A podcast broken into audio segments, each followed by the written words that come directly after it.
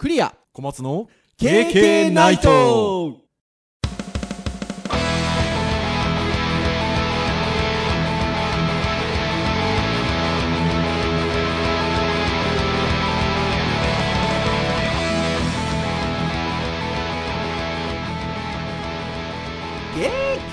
ナイト。はいということで第401回の配信でございますお届けをいたしますのはクリアとはい、小松です。どうぞよろしくお願いいたしますはい、よろしくお願いします。はいということで今コールをさせていただきましたが401回目ということで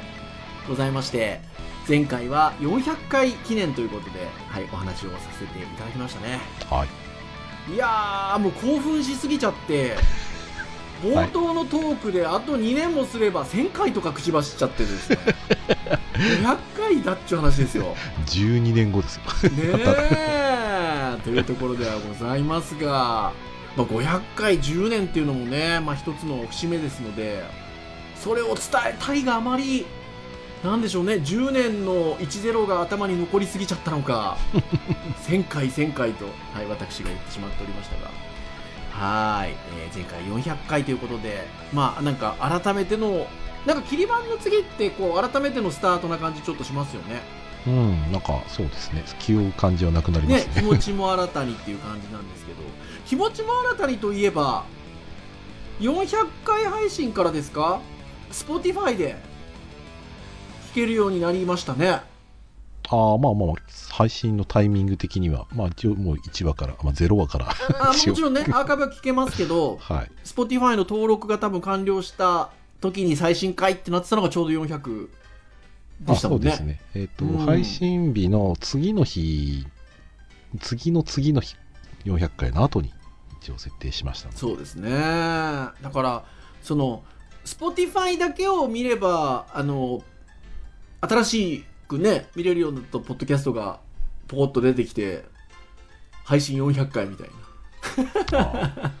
まあそうですね。でもね、あれなんですよ。あの、アップルの最初の登録の時も悩みましたけど、はい。カテゴリーがね、ね。何にしていいかね、やっぱ難しくて、はい。カルチャー、カルチャーかみたいねな、え まあ、結局 Education みたいな感じになっちゃったんですけど、はい、うんまあまあまあ、 Education の Education みたいな感じの カテゴリーにしちゃいました、ね。でやっぱりあのポッドキャストっていうとやっぱりここ最近はね Spotify は割と象徴的なのかなっていうところでもちろんあのちょっとね以前にも言いましたがあの昔の教え子があのメッセージ DM してきて Spotify で聞けるようにしてくださいって まああの来たのもあるんでまあそれは割ときっかけ的なところもあるんですけどまあ SNS 等で Spotify でも聞けるようになりましたなんてねちょっとシェアをさせていただいたらあ、Spotify で聞けるんですか？聞きます、聞きますみたいなね、コメントもいただいて。ありがたい限りですね。ひょっとしたら Spotify で聞いてくださってる方もいらっしゃるかもしれませんが。うん。はーい。ありがたい限りでございますよ。はい。だからっつってなんか、あの、とっても教育的にお勉強になる話をしてるかっていうと、ほぼほぼ雑談ですけど。そうですね。はい。気楽にね、聞いていただければというところでございますが。はい。はい。まあそんな、まあ新たなスタートという感じでの401回ということなんですが、じゃあ今日は何の話をというところなんですけれども、えーまあ前回はちょっとアニバーサリー会ということでフリートーク会だったんですけど、あのー私どものポッドキャストをこう3つのカテゴリーを順繰り順繰りでお話をしておりまして、えーまあ先ほど話題に上った教育、えーあとは、ウェブ絡みの私ども先生、お仕事をしてたりもするので、ウェブをテーマにする回。あとは、えーハードガジェット系が好きなので、そのあたりのお話をということで、この3つのテーマを基本的には、こう順番にということで、毎週お話をしてるんですが、それで言うと、399回がウェブ会だったので、えー今日は明けて401回は、本当はハードガジェットの回なんですよね。はい。はい。なんですが、ちょっとハードガジェットに関しては6月のなんか第1週ぐらいでちょっと話したいことがございまして。そうすると今日ハードガジェット会話してしまうと、ちょっとその6月の第1週ぐらいのタイミングを逃してしまうということで、ちょっと一回ハードガジェット会をスキップしようかという話になりまして、そうすると、あの、6月の第1週にハードガジェット会がやってくるというところでございますので、まあ、あのちょっと私どものポッドキャストをなんか聞いてくださってるリスナーさんだとああの話を6月の来週にしたいのねっていう勘のいい人は多分わかるんじゃなかろうかと思いますが、えーまあ、それがあるので、え今日は教育会ということでお話をしようかなっていうところだったんですよね。はい。で、まあ何の話をしようかなっていうところだったんですが、編集会議で小松先生の方からちょっと当たり前というフレーズが最初に出てきて、これって何かきっかけがあったんですか？うーん、まあそうですね。まあ、ちょっと今会社で試験習受けてるのもあって、はい。まあ、そことやってるトレーニング内容はもうそのままもろ喋るわけにはいかないので、まあもちろんね。はい。中でまあ、比較的まあ自分の中で、そうか、当たり前っていうキーワードって、うん、なんかその、それがあるおかげでいろいろ阻害されてしまったりとかすることってあるよなっていうことを、まあちょっと思って、で、そこが、なんか学生とかをね、その指導するときにも、なんか当たり前にやってしまってないかなとか、はい。うん、学生にもその当たり前もししてしまっているところを何か気づかせることに使えないかなとか、まあ、ちょっとそういうことをちょっと思ったりもしたので、うん。まあ、それにまつわることないかなっていうので、まあ、ちょっと調べたっていう感じですかね。で、やっぱりあの、当たり前って、まあ例えばね、あのよく当たり前の反対語は何でしょうみたいなところでねあのリスナーの皆さんも知ってる方多いかもしれませんが、まあ、ありがたいっていう言葉だったりとか、はいあのするんですけどまあ当たり前になりすぎてしまうとやはりこう思考停止に陥りがちだというところってあの結構あってで思考停止みたいな話も割とポ私たちのポッドキャストの中でちょろちょろっとしてますよね。うーん、まあまあそうですね。してるかもしれないですね。ですので今日はちょっとあのある記事を、まあ、今の当たり前っていうキーワードだったり思考停止っていうあの言葉がちょっと出てくるような記事を小松先生があの編集会議でシェアしてくださったので、えっと、その記事の内容をちょっと参照しつつですね、まあ、私たちなりに思うことをゆるりと、はい、お話をしていこうかなというふうに思いますので、はい、気楽に皆さんお付き合いいただければなというところでございますと。はい。では、何の記事かと言いますと、学び続けるビジネスパーソンへというキャッチがついております、スタディハッカーというウェブサイト。こちらで、あの、記事の公開日の日程的には、まあ、ちょっと何年か前なんですけど、思考停止は脳の癖が原因だった。この3つのフレーズで思考がぐんぐん前進するという、はい、見出しの記事でございます。で、えー記事の冒頭を見ていくと、いつもやっているからという理由で同じ施策、これをずっと続けている。なぜそれをややるのかという意味を考えないままルーティンワークをこなしている。そんな人はいませんかと。これがいわば思考停止の状態ということで。まあ今までのやり方で良しとし、自分の頭で考える習慣が抜けてしまうということで。はい。まあ、このあたりは、で、ありますよね。まあ、いつもやってるからっていうところで言うと、分かっているとかね、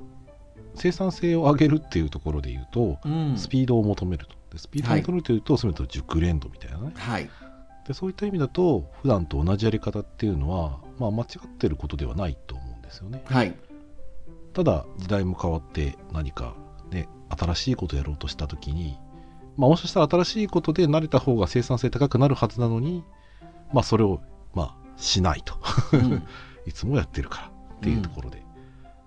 まあ、ある意味正義、せまあ、プラスになる部分もあるのはわかるはわかるんですけど、まうん。あ、そこでね、視野を狭めてしまってるってところは、まあ、ありそうだなって感じはします、ね。いや、本当そうでですよね。まさにこの記事の見出しが、思考停止は脳の癖が原因ということなんですけど、じゃあその脳の癖って何なのよってことなんですけど、それが、ホメオスタシス。聞いたことはあるんですけどね、こあのー前回ね、あの400回のクイズ大会の時にね、プノパティコン。はい。はい、えー出てきましたけれども、ホメオスタシスですよ。これクイズに出るんじゃないかな。ねえこれあのいわゆる、まああのまあ、認知科学者の苫べちさんの、まあ、ちょっとコメントだったりがこの記事あのちょちょこちょこっと、まあ、出てくるんですけど、えーまあ、今のままで問題ないという現状以上、まあ、あの選んでしまうと人間っていうのは。うん。でいわゆる何か新しいことに取り組むっていうのは実は脳に負荷が高いとかなり。で現状維持をした方が、まあ、当然楽だと。でその楽だっていう状態っていうのをこれコンフォートゾーンまあ直訳すると快適な状態場所っていう意味なんですけど、まあ、快適で居心地のいい状態のことをコンフォートゾーンと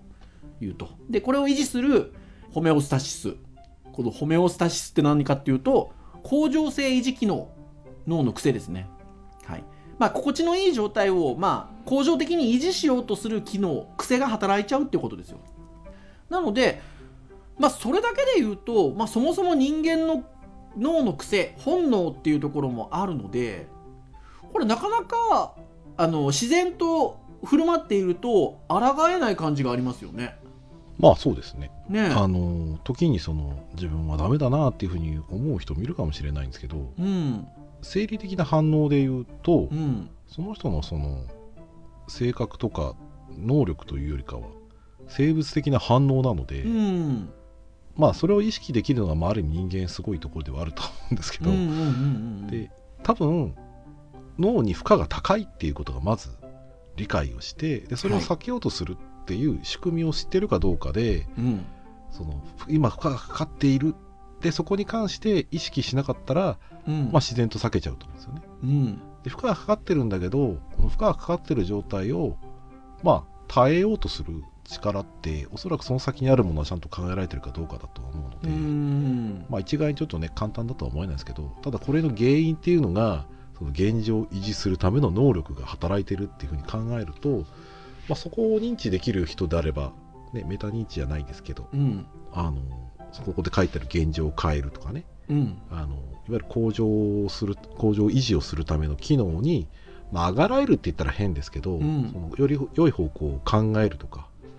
思考が、まあ、少し進むっていうところは、まあ、あると思うんですよね。いやこれ本当そうだと思います。あのそもそもあの人のタイプっていうのもあるのでうん、なんかこう新しいことに取り組むのがとっても好きな人とかいるじゃないですか。ああまあまあそうですね。でそういう人は多分ひょっとしたらその負荷がかかる状態が心地いいかもしれないですよね。まあ、もしくはその新しいことにチャレレンジするワクワクドキドキだったりとかこうなんて言うんでしょうね。そこが快適な状態かもしれないので変な話。ああコンフォートゾーンがもうその、変わる瞬間みたいな。だからねそういうこともあるのかもしれないですしね、うんまあでもそうずるそうじるとまああの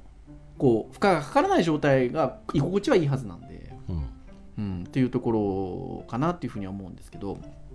っていうことで言うと、まあ、これも見出しに、えーまあ、この3つのフレーズで思考がぐんぐん前進するということでその人間の脳の癖本能的なところで言うと、まあ、そっちに行きがちなのでじゃあどうしないといけないかっていうと思考を前進させる習慣を自ら作らないといけないっていうふうに書いてあるんですよね。さすがビジネス的な。ねでその時に3つのフレーズを使うということなんですけどじゃあどんなフレーズかっていうともう先にフレーズを最初に言っちゃうと、えーそれを変えるとどうなるっていうフレーズ。はい。そしてなぜっていうフレーズそしてゴールは何？っていうフレーズこの3つを意識しましょうっていうことなんですよね。じゃあそれぞれにっていうことでちょっと見ていきたいんですけど一つ目の「それを変えるとどうなる?」っていうフレーズなんですけどまあ前例が疑えるようになるとそれを変えるとどうなるという問いかけをすると。でこれあのその認知科学者のトマトマベチさんが思考停止してしまう原因の多くは前例主義にあるっていうことをおっしゃっていてまあ、過去のやり方これまでずっとこうしてきたから先輩たちがこの方法でずっとやってきたからという理由でその方法や効果について疑うこともしないまま取り組んでいると。いう状態が思考停止に陥り陥りやすい状態であると。いうことで、えーじゃあもうそもそもの前例を疑ってそれを変えるとどうなるのっていうことを、まあ、あえて自信に問いかけると、まあ、そのことによって、まあ、人間の本能的にはこうね居心地のいい場所にいがちなところをあえて自信にそのそれを変えるとどうなんのって問いかけることによって前進をすると。まあ例で言えばですね、えー新規顧客の獲得のために、まあ、インターネット広告をずっと売ってたと。でこの方法が最善かどうか分かんないからそれを変えるとどうなんのっていうふうに問いかけると自身に。そうすると代わりの案を考えなきゃいけなくなるんでじゃあ自社で SNS アカウント作って情報発信とか友達紹介キャンペーンとかアイデアが出てくるでしょうと。いうところなんですよね。なので、まあ、前例を疑わないっていうのが一つ大きなところですよね。っていうことなんですけどこれってあのこうやって聞くとまあ当たり前だよなとは思っちゃったりするんですけどなんか周りにも私たちの周りにもなんか思考停止になってないみたいなことってあるじゃないですか。まあありますね。まあいろいろいろあのな何何はとはあれですが でもそれの原因の一つとしてここが大きいのはありますよね。うんそうですねあると思いますねそういうのはね。それまでこうなんで今までこうなんでみたいなねところっていうんですかね。うんそうですね。あのまあそれが起こるまあ体制というか。まあ、結局その悪意なくやってしまうっていうところはあると思うんですけど、うん、まあ、結局前例主義でやっていくとおそらく生産性の面ではね維持ができたりとかして向上はしないにせよ、うん、その新しいことだったりすると非常に負荷が高くなるところをね減らすっていうところで、うん、まあ、ストレスだったりとか、はい、まあ、そういう意味だと、まあ、決して間違っていることではないしそれをまあやることも一つお仕事としてはねある話だと思うんですいやこれそうなんですよね。うん、ただそのまあ一つの考えるとどうなるっていうところもありますけど変えなかった場合に悪くならないのかっていうのも考えてほしいですよね、はいはい。はい。うん、だから変化することで負荷はかかるんだけどその変化をその恐れずにやったら、まあ、どんないいことがあるのかもしくは変化をやらやり続け変化をねしないでやり続けた場合にどういったことが起きるかっていうのはまあ、いきなりはできなくてもいいんだけど、まあ、情報収集してねあの少しずつでも負荷が少ない方法で、うん、あの少しずつ変えていければいいと思うのでまあそういう気持ちの部分でね多分トレーニングしていかないといけないだろうしそのもうちょっとなんですかねあの見る視点が割とこう狭い領域の中で言うと正しいと思うんですよ、うん、だけどもうちょっとその領域を広く見るというかね、うん、時に果たしてその方法でいいのかと。多分その広いところを考える人と多分広くないところを考える人の多分仕事の場所が違い、はい、コミュニケーションを取れなければ、まあ、おそらく指示を受けてる人たちは前例主義には多分きっとなると思います。うん。まあまあどっちが悪いのとかいうまあなんかねそういうことは別に言いたかないですけど。これ前例をその参照するタイミングもありますよねってちょっと僕なんか思ったりしてて。あの僕が例えば授業をやったりする時に例えばえっとまあある科目の授業をやっていてえっとまあ前年にやった課題みたいなことをそのまま引き継ぎ今年もやったりすることあるんですけどその時に、えっと、前年にの課題でこんな感じで先輩方やってたよっていうのを見せたりするんですよ。はいはいはい、前例を。はい、でそれはあの何でしょうね課題に取り組んでもらうっていうところでさっきの話じゃないですけど新しいことを何もないところでやってもらおうと思うと負荷が高いのでそうですねまあそこの負荷を和らげるっていう意味がありでさらにえっとどっちかというと前回の人たちはこれこうやってるから参考になるしそれ超えてほしいんですけどっていうメッセージがあったりするんですけど、はい、なんかあのそういう意味においての前例って割と僕はあのうまくちゃんとハンドリングをすればあのよく働くのかなと思ってはいて、はい、だからそのあの前例が形骸化してしまうとダメなんでしょうね。ああなるほどね。そういうそれは確かにそうです。ね、うん、まさにここで言ってることはそういうことですよね。そうですね。なぜそれをやるのかって、うん、例えば多分継続するには継続するなり理由があればまあいいと思うんですよね、うん。うん、だから僕なんかもやっぱり毎年同じような教材をね、うん、あの使いますのでそれはあの考える負荷もありますけど、うん、物理的な負荷がやっぱ非常に高いので、はい。はい、結構時間かけて作ってきた教材だから、はい、一新するのにやっぱりかなり時間もパワーも必要になってくるので、うん、変えないんだけどただ変えないことによってその学生にどういう影響があるかっていうのはやっぱ毎年考えるは考えるんですよ、はいはい。でああそろそろ変えなきゃなっていうところはやっぱり問題として必ず持ってはいるので、うん。まあ、それは時にちょっと仕事の関係でねうまく変えられない時はありますけど、うん。うんただまあ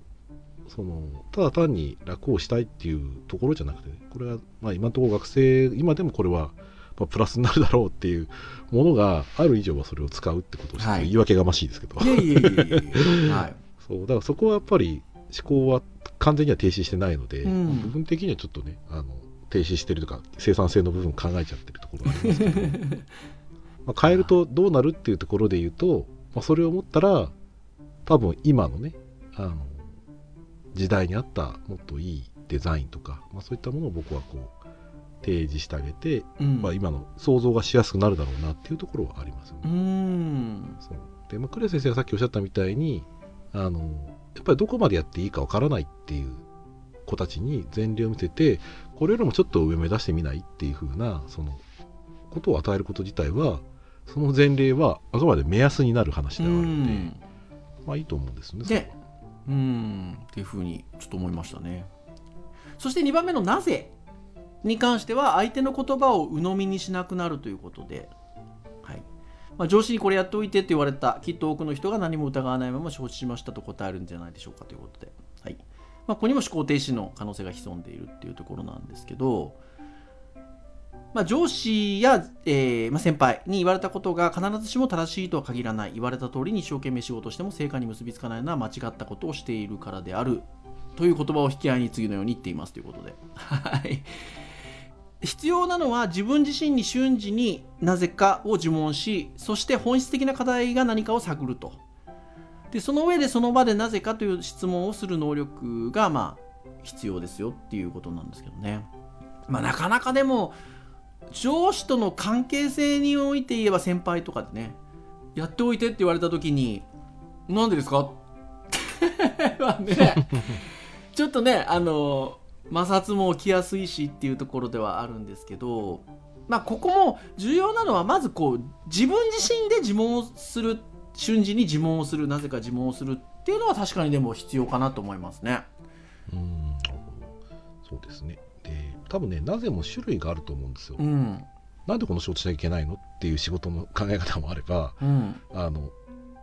あこれをやるにあたってこれをやる目的って何ですか？それによってねあの作るものとか作り方とかを変えようと思うんですよ。はい。だ多分その作業するものって割と具体性の高いものだと思うんですよね。うん。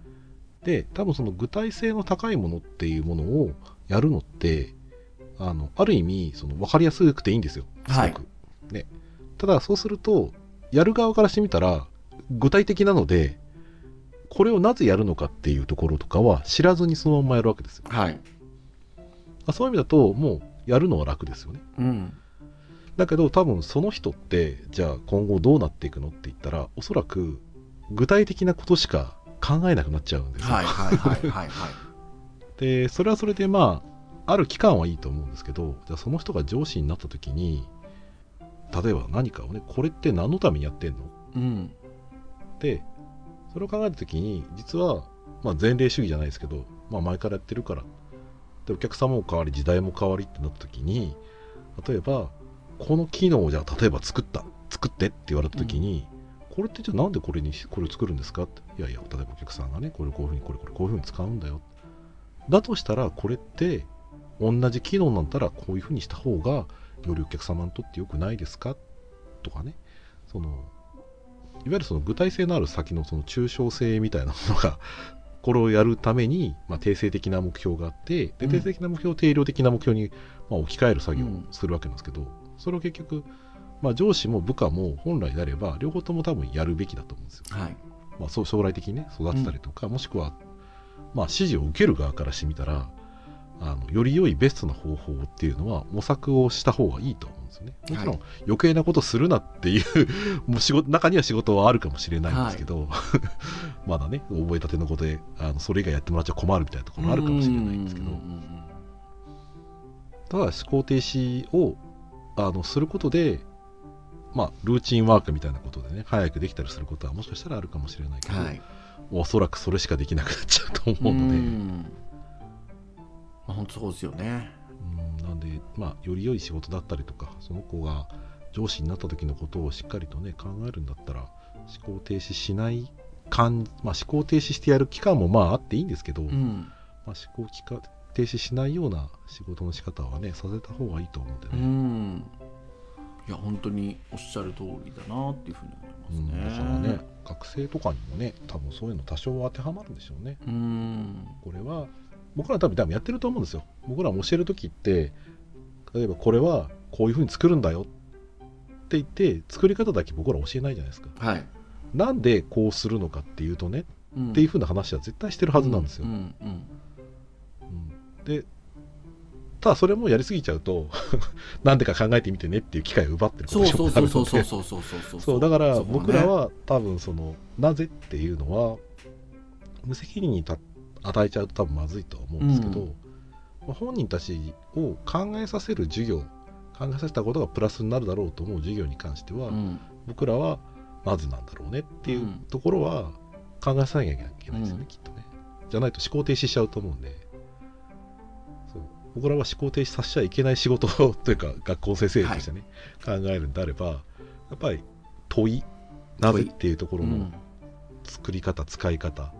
は、まあ、勉強しないといけないですね、ある意味僕らいや、そうですね。おっしゃる通りだなっていうふうに思います。うん。そして3つ目ですよ。ゴールは何か。これが問題意識が持てると。いうことで、思考してない人、イコールゴールがない人と、まあ、あの、トマベッチさんは指摘していると。はいいうことで、まあ、ゴールとは自分自身が本気で成し遂げたいことを、まあ、指しているということなんですけど、はい。えーまあ、ゴールが明確で成長に貪欲な人であればですね、いろいろこう要は改善していこうっていう成長につながる具体的なアクションを導き出すことができると。いうところで、まあ、このあのなんでしょうね。あの明確なゴールっていうものがこう見えてないと、まあ、結局成長につながる具体的なアクションが導き出せないので逆に、はい、ですので、えー難しいと。いうことになってくるのかなっていうふうに思うんですが。でしかもトマベイチさんはゴールは強烈でなければいけないと言っていると。はい。いうところなんですけど。まあこれはあの、まあ、このもともとの記事のテーマがその思考停止をどうあの前進させるかっていう話なのであの、それで言うとあの一つのあのフレーズ。前進するためのフレーズだなっていうふうには思いますね。はい。まあ、一方ででも以前ね私がだいぶ熱く昔語ったやりたい人ありたい人みたいなことで言うとまあねあのゴールに強烈に向かうことだけが幸せと感じるか成長と感じるかっていうこともあるのではい。なんかそこはまあ難しいこともあるのかなっていうのはちょっと思ったりはしますけどこの3つ目に関してはですね。まあそうですね、うん。その明確にするっていうところが自分がこうなりたいんだっていうものであればまあそうですし、うん。まあ、ゴールを明確にするっていうところで自分はこうありたいんだって例えばこうあるっていうことをそうですよね。このあるためのゴールって何かって考えりゃいいんですよね、そうですね。そうなればいいと思うんですよね、うんまさに、僕なんか卒業制作とかでね当てはめるとうん。あの、まあ、よくある話なんですけど学生にじゃあ企画考えてはい。まあ、いろいろこう事例から僕は最近考えさせるようにしてはいるもののなかなかうまくいかないところもあって、うん。であのやっぱり行きがちなのは結構手段にやっぱり目が行きがちなんですよ。はいはいはいはい。である程度その上からものを見るとか俯瞰的にものを見られる人であれば手段から目的であったりとかゴールっていうものを設計することできるんですけど、とわかる。ななかなか学生のね、そのコンテンツとかやっぱたくさん作ってない子たちからすると、はい。やっぱどうしても今まで勉強してきたところでやりたいっそていうところからう、う。ん、あのその手段を考えてからそのゴールを考えようとするんですよくわかる。ただそれをやっちゃうとそのここでいうところの問題意識だったりとかそのゴールっていうものを先に見据えてない。はい。でこの人が言う強烈なあのなければいけないっていうのって、ある意味そのモチベーションの元になるものをしっかりとその作ってあげなきゃいけないところが僕はそういう感じていて、うん。だ最近僕はその学生に言うんですよ。うん。その卒業制作これでね。うん。でこれであの結局君は楽しいのかだったりとか、その面白がれるのか。うん情熱を持ってできるのかって話はするんですよ、うん。で前はどちらかというとなんかそのね精神的なことってどうかなっていうところはあったんですけど、はい。動機にすごいつながるんですよ、でじゃあそういうふうに自分が、まあ、さっきの話でありたい。はい。こういうふうになっていきたい。うん。自分は例えばこれをじゃあもし手段としてやるとしてもじゃあそれをやった時に君はどうなりたいの、うん。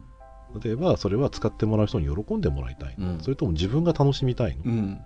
とか、まあ、その辺をちゃんと明確にしなさいはい。だとしたらこの企画ってこういうふうなゴールにしないとそうならない。はいはいはい。とかね。っていうふうにその自分のそのゴールの設定っていうところを強烈にしなきゃいけないっていう意味で言うと僕はさっき言ったようなその本人にとってね継続するためのパワーってそういう情熱だったりとかはい。強烈なそのゴールっていうのは分かるんですよ、うん。ただなんか世間一般で言われてる強烈なゴールってね、例えば本田選手とかねみたいなすごい選手なんだけど やっぱりササッカー選手とプロとして世界で活躍するっていうものが、結構その定性的な強烈なものであったとしはいても、はいはい彼は落とし込める力があったわけですよ、はいはいはい。強烈な力があるから、うん。だから問題意識を持てて問題って何かって掘り下げられると思うんですけど、まうん。あ、それがやっぱりできるできないっていうのは出てくると思うんですよ、はい。うん、だそこは僕は結構ある意味短いサイクルでその成功体験をやっていかないとなかなかゴールの設定って難しいなって気はしていて、うんうんうん大事なんですよすごい。大事なんだけどゴールの設定ってそのさっき言った具体性と抽象性のところで言うと具体的すぎるとさっき言った手段の方に行っちゃうんですよ、うんはい。抽象的すぎると実際何しようって感じになっちゃうので、まあ、両方とも必要だなと思うんうですけど、うんんまあ、なんでそこでやっぱり問題意識持ったりとかゴール何かっていうのを決めるっていうのは、まあ、思考停止させないためにやっぱ必要だと思うそうそうそう必要ですよね、うん。そういやそうなんですよね。ちょっとね今脱線気味にいろいろ熱く語りまあしたけど。そうだから思考停止をさせないっていうところで言うとゴールを明確にするってちょっとケースバイケースではあると思いますけど、うん。うん考えさせる規定には多分なると思うので、うん。必要ですよねきっとね。うん、いや本当そうだと思います。だからなかなかあのーまあねこの記事自体があの見出しに立ち返ると、まあ、そもそも思考停止っていうのは人間の本能的な部分であるのでっていうことでそれを前進させるための3つのフレーズということで挙げてくださっているのであのある意味そこの分かりやすさはありますよね。うん。まあ、ひとまずその思考停止をしないっていうあの観点で見た時にこの3つの意識をとにかく持ってみましょうよと。このフレーズを。うんどう変えたらどうなんのとかねなんでなのとかゴールはっていう問いかけを少なくとも自分自身の中でできるようになると少しねあのこうその場にとどまりがち な人にとっては次のアクションに行くきっかけになりやすいっていうことだと思うんですよね。なのでなんかそこはなんかひとまずこの3つのフレーズをこう持って自分で考える力っていうものをこうちょっとあのなんでしょうね意識をしてみるっていうのはとてもいいことだなとは思いますけどね。まあそうですね、うん。あとはそこがなんかやり方次第ではちょっと自分でこう自問自答でハマっちゃう感じもするので、うん、まあ、なんかこれをきっかけになんかコミュニケーション取ってほしい、そうそうそうそうね。そうね。はい。これ,、まあ、これって今今やってることってこういうふうに疑問に思うんだけどどう思う？うん俺これやってみようかなと思うんだけどどう思う、うん。まあ、なかなか人によってはねキャラクター的にその人ってなかなか言えない人もいるかもしれないんですけど、うん、おそらくここで設定している問題意識を持ってどう解決していくかってなかなかトレーニングとかねそういうのしてなければ成功事例とかも自分でなければ、うん。まあ、割と思考停止にさらになんか思考停止はしないんだけどスパイラルに陥っちゃいそうなはい感じがはいはいはいはい。するのである程度やっぱり短いスパンで、うん、ゴールを達成したりコミュニケーションを取りながらまあ問題意識をね自分の中でその育てて解決してっていうサイクルは必要だとは思うので、まあ、それやってったら割となんかできるなって気がしますけどね。ですね。いやっていうところだと思いますよ。ぜひぜひまあ参考に当たり前に甘んじず少しちょっとこうねあの思考を前に向けることもやってみてはいかがでしょうかということで。はい。はいございました。はいぜひ。気になる方はこちらの記事を、あーそうそうそう。記事をぜひご覧いただければなというふうに思います。はい。以上といたしましょうかね、はい。KK ナイトは毎週木曜日に配信をいたしております。えー公式サイトアクセスをしていただきますとですね、えープレイヤーがサイト上にございますので直接聞いていただくこともできますとただし、えー Spotify をはじめ、えー購読登録サービス等々で登録をしていただきますとですね、えー配信されるや否や皆さんの端末にデータがヒュッといきますので、えー聞き逃しなくですね、好きなタイミングで聞いていただけますよというところでございます。えながら聞きでも結構でございますので、気に入った回など聞いていただけますと、KK とっても喜びますということでございます。はい。では以上といたしましょう。お届けをいたしましたのはクリアと、はい小松でしたそれでは次回402回の配信でお会いいたしましょう。皆さん、さようならさよなら